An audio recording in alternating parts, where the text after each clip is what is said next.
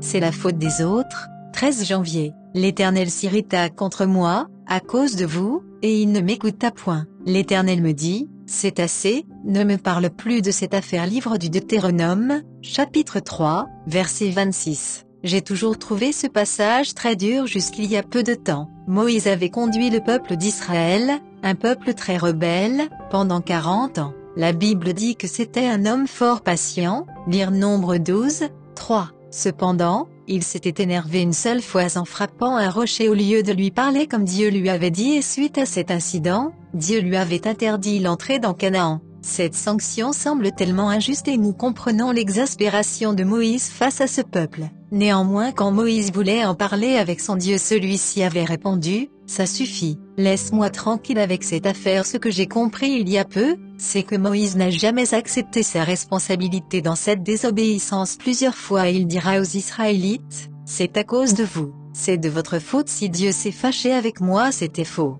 Dieu reprenait son serviteur à cause de sa faute qui ne trouvait aucun justificatif dans l'attitude des autres.